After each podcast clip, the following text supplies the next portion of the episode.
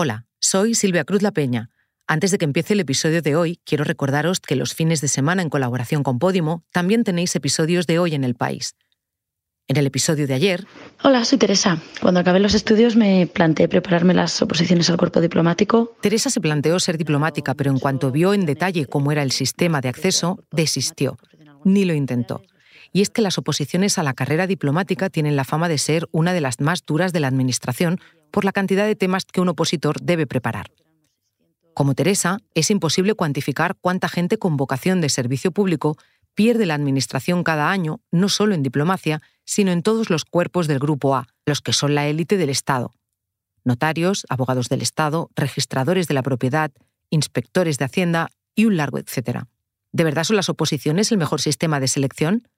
¿A qué hay que renunciar por un salario para toda la vida?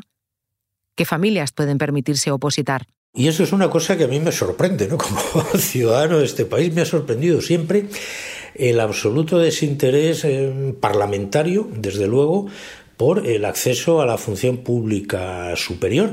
¿Qué perfil queremos que tengan nuestros diplomáticos o nuestros inspectores de Hacienda, o etcétera, etcétera, ¿no? Ahora sí, os dejo con el episodio de hoy.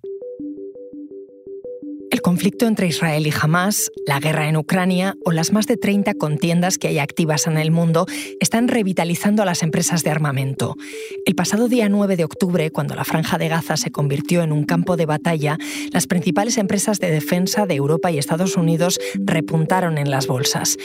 Pero esto no es solo puntual. Dicen los expertos que desde la Guerra Fría no se había visto semejante carrera por armarse.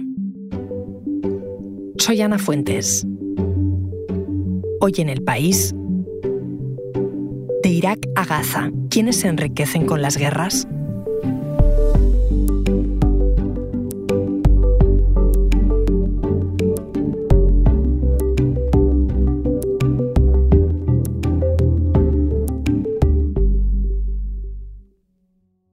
Hola, Óscar. Hola, ¿qué tal?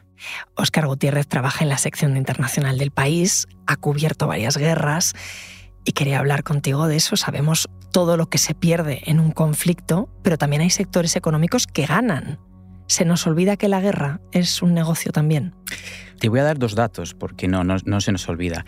En 20 años, el índice Stocks Europe Total Market Airspace and Defense, que valora las mayores empresas europeas que se dedican al sector de armas y, y munición, se ha multiplicado por 8 si acotamos un poquito más, en el último trimestre de 2022, del año pasado, las ventas de las 10 principales compañías del sector en Estados Unidos y en Europa crecieron un 7,5%, Ana. Eso las empresas, pero si miramos lo que gastan los estados en industria de la guerra, eh, ¿es más o menos que hace 20 años, por ejemplo?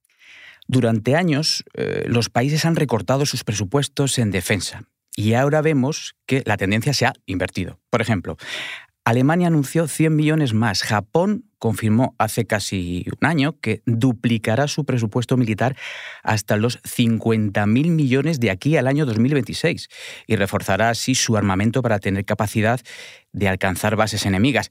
Está mirando, claro, Ana, a, China. 11 de los 31 países de la OTAN ya gastan al menos un 2% de su PIB en defensa. Y esta cifra está creciendo desde que Rusia lanzó su invasión a gran escala en Ucrania. Y ese gasto, claro, repercute, entre otras cosas, en compras a la industria armamentística. Has hablado de la guerra de Ucrania y te voy a preguntar después por eso. Pero, ¿quiénes son los principales clientes de la industria de las armas? Las armas las fabrican empresas en su mayoría de titularidad privada, pero se compran con dinero público en su práctica totalidad. Sin los bancos, pocas empresas de armas subsistirían tampoco lo harían sin el apoyo de los estados, que desempeñan dos papeles. El primero, el del comprador para arsenal propio. El segundo, el de vendedor o, esto que decimos como broker de acuerdos con terceros, mediador. Es, por ejemplo, el gobierno francés el que negocia la venta de los aviones Rafale de la empresa Dassault Aviation. Y cuando se desata una nueva guerra, un nuevo conflicto, ¿eso se nota en los mercados? ¿Hay empresas que de repente valen más? Hay empresas que valen más, enseguida lo vemos en los índices de cotización. En los primeros días de este fatal conflicto que estamos viendo de nuevo en Oriente Próximo, por ejemplo, eh, empresas muy potentes como el gigante alemán Rheinmetall eh, o Bae Systems, la británica, o la francesa tal, han rebotado, esto que se dice en, la bolsa, tremendamente y han empezado a ganar mucho más en estos mercados de cotización. En Europa ahora mismo, ¿cómo es la industria de la seguridad y la defensa? Me has mencionado algunas empresas, pero ¿cuáles son las principales? Porque son nombres que, si no estamos en ese campo, no necesariamente conocemos mucho. Primero, Ana, decir que una de las características de la industria de defensa de la Unión Europea es su estructura diversificada, que comprende, primero, grandes multinacionales, pero también actores pequeños y medianos. Tenemos a la mencionada Dassault Aviation, la francesa, también la francesa TAL, la franco-alemana Airbus, Leonardo en Italia o Indra en España. Pero sin olvidar, aunque ya fuera de la Unión Europea, la británica BAE Systems, un gigante muy activo y, por cierto, eh, especialmente importante en la, en la contienda de Ucrania. Oye, citabas a la española Indra. España es fuerte también en defensa.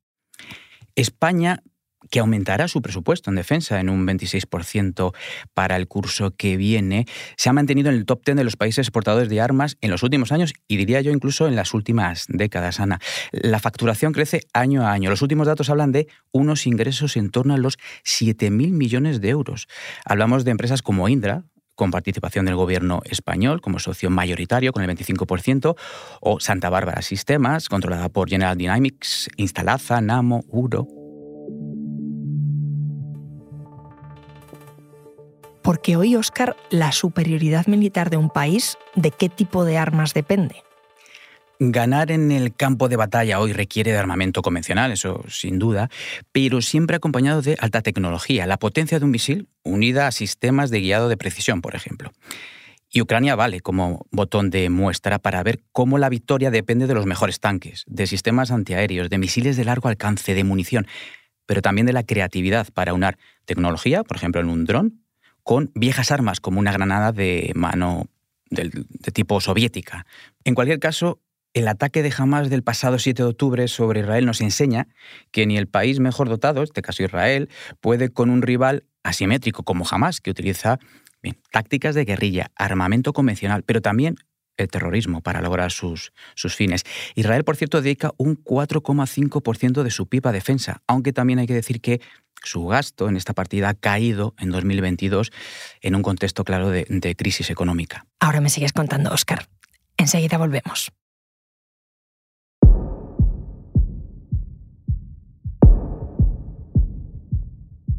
Has mencionado Ucrania, una guerra que tenemos en Europa desde hace poco más de año y medio. Y justo hace un par de semanas este país anunció que quiere ser el mayor productor de armas de Occidente. Le he preguntado a nuestro compañero Cristian Segura, que está allí en Kiev, por qué. Hola Ana. La invasión rusa de Ucrania pilló por sorpresa a las potencias occidentales, a Estados Unidos y a la Unión Europea, es decir, a la OTAN. La pilló por sorpresa y como explicaba un alto mando de la OTAN, Rob Bauer, hace un par de semanas, lo ilustraba de la siguiente manera. Decía, miren, nuestro barril de armas estaba a la mitad cuando empezó la guerra porque nadie preveía lo que iba a suceder y ahora ya estamos viendo el fondo del barril. ¿Por qué? Pues porque el nivel de consumo de proyectiles e-, en el frente, en un frente, recordemos, de casi 2.000 kilómetros, es bestial. Es decir, que Ucrania eh, puede perfectamente en estos momentos estar gastando en dos días lo que produce Estados Unidos en un mes. Ya no digamos eh, países europeos como Francia que producen 7.000 proyectiles de artillería al mes. Esto no es nada para lo que está consumiendo Ucrania. Además, la lógica es evidente. Si hay una guerra larga con Rusia, con un vecino que constantemente va a intentar invadirte, es bueno tener tu propia producción armamentística.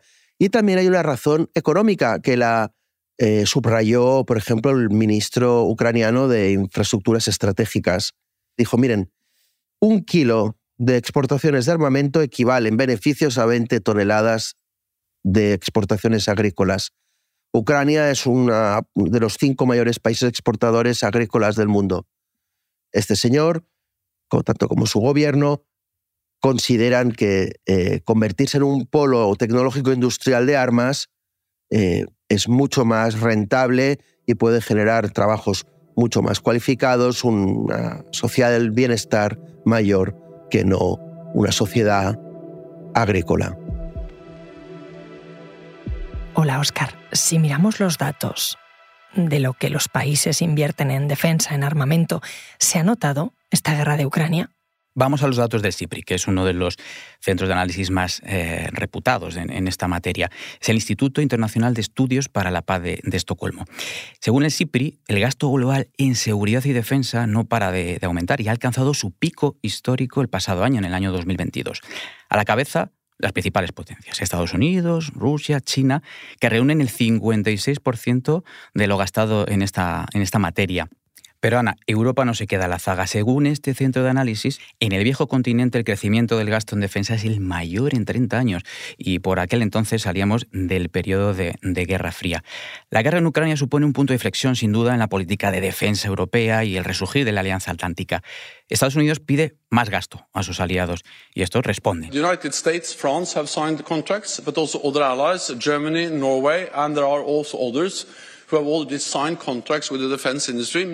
Este precisamente, Ana, que escuchamos, es el secretario general de la OTAN, Jens Stoltenberg, el pasado mes de febrero, cuando se cumplía un año de la invasión rusa en Ucrania, que explicaba precisamente que los países estaban firmando nuevos contratos, estaban gastando más en defensa.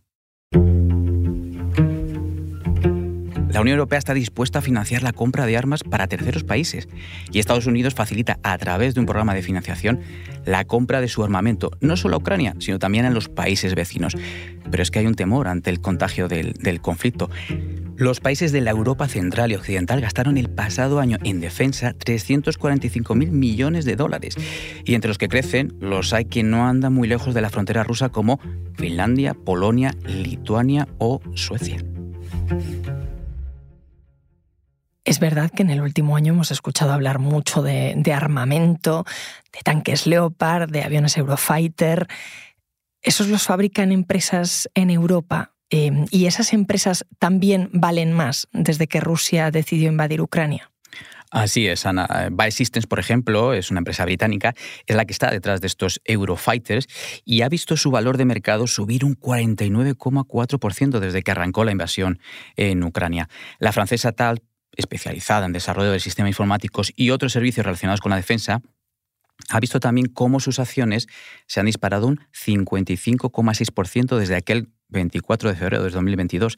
La empresa alemana Rheinmetall, un gigante que fabrica los Leopard, los tanques Leopard, ha aumentado su valoración en un 151,5% y ha triplicado beneficios con respecto a 2021. Pero Ana, esto no es nuevo, esto de Ucrania no es nuevo. Las guerras de Irak y Afganistán sirvieron a la industria armamentística estadounidense para ganar mucho más.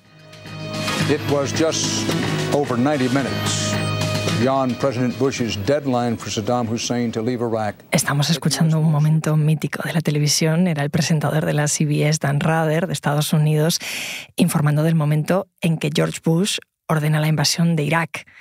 Tú has estado allí, has seguido la guerra y el después. ¿Cómo le vino a la industria de las armas? Pues efectivamente es un ejemplo muy gráfico, es un gran ejemplo para interpretar y analizar eh, a la industria armamentística y su relación con los conflictos tan directa. Vamos a los datos, vamos a, los nombres. Dos empresas se beneficiaron con el conflicto eh, con contratos de al menos 72.000 millones de dólares. Y la que más beneficios obtuvo, y que nos sonará a muchos, fue Kellogg Brown and Root, la filial de Halliburton, dirigida por el vicepresidente de Estados Unidos de la época, Dick Cheney, con 39.500 millones de dólares. Pero viajaría ahora de Irak a Afganistán rápidamente. Si nos fijamos también en los llamados Big Five, los grandes eh, de la industria armamentística en Estados Unidos, sea Boeing, Raytheon, Lockheed Martin, Northrop o General Dynamics, en los últimos 20 años, el tiempo que ha pasado desde aquel septiembre de 2001, de la caída de las Torres Gemelas y el atentado, a septiembre de 2021, las acciones de esas empresas se multiplicaron su valor por 10. Pasaron a ser mucho más fuertes. Pasaron a ser mucho más fuertes y sobre todo a tener una relación muy fuerte con la política, una relación que, que no es solo de ahora, sino que si miramos un poquito atrás, incluso hace 60 años, esa relación, esa amistad ha sido siempre bien avenida. Eh, digo 60 años podría decir 1961. El saliente presidente de Estados Unidos, Dwight Eisenhower, dio un discurso en lo que, para muchos, es una de las despedidas presidenciales más recordadas de la historia de la política estadounidense. A vital element in keeping the peace is our military establishment. Our arms must be mighty, ready for instant action, so that no potential aggressor may be tempted to risk his own destruction. Les habló a sus ciudadanos del novedoso concepto del complejo militar industrial. ¿Qué es eso? Pues es ese complejo conformado por, por un lado, Fuerzas Armadas y por otro, los fabricantes de armamentos. Eisenhower advirtió de la creciente injerencia de este complejo en el manejo de las políticas públicas del país. Lo que quería decir es cómo este complejo, esta empresa armamentística, eh, iba a influir sin duda en el Capitolio. Estaba hablando sin lugar a dudas, del el lobby, el potente lobby estadounidense que influye con miles de millones de gasto anual en la toma de decisiones en, en Washington.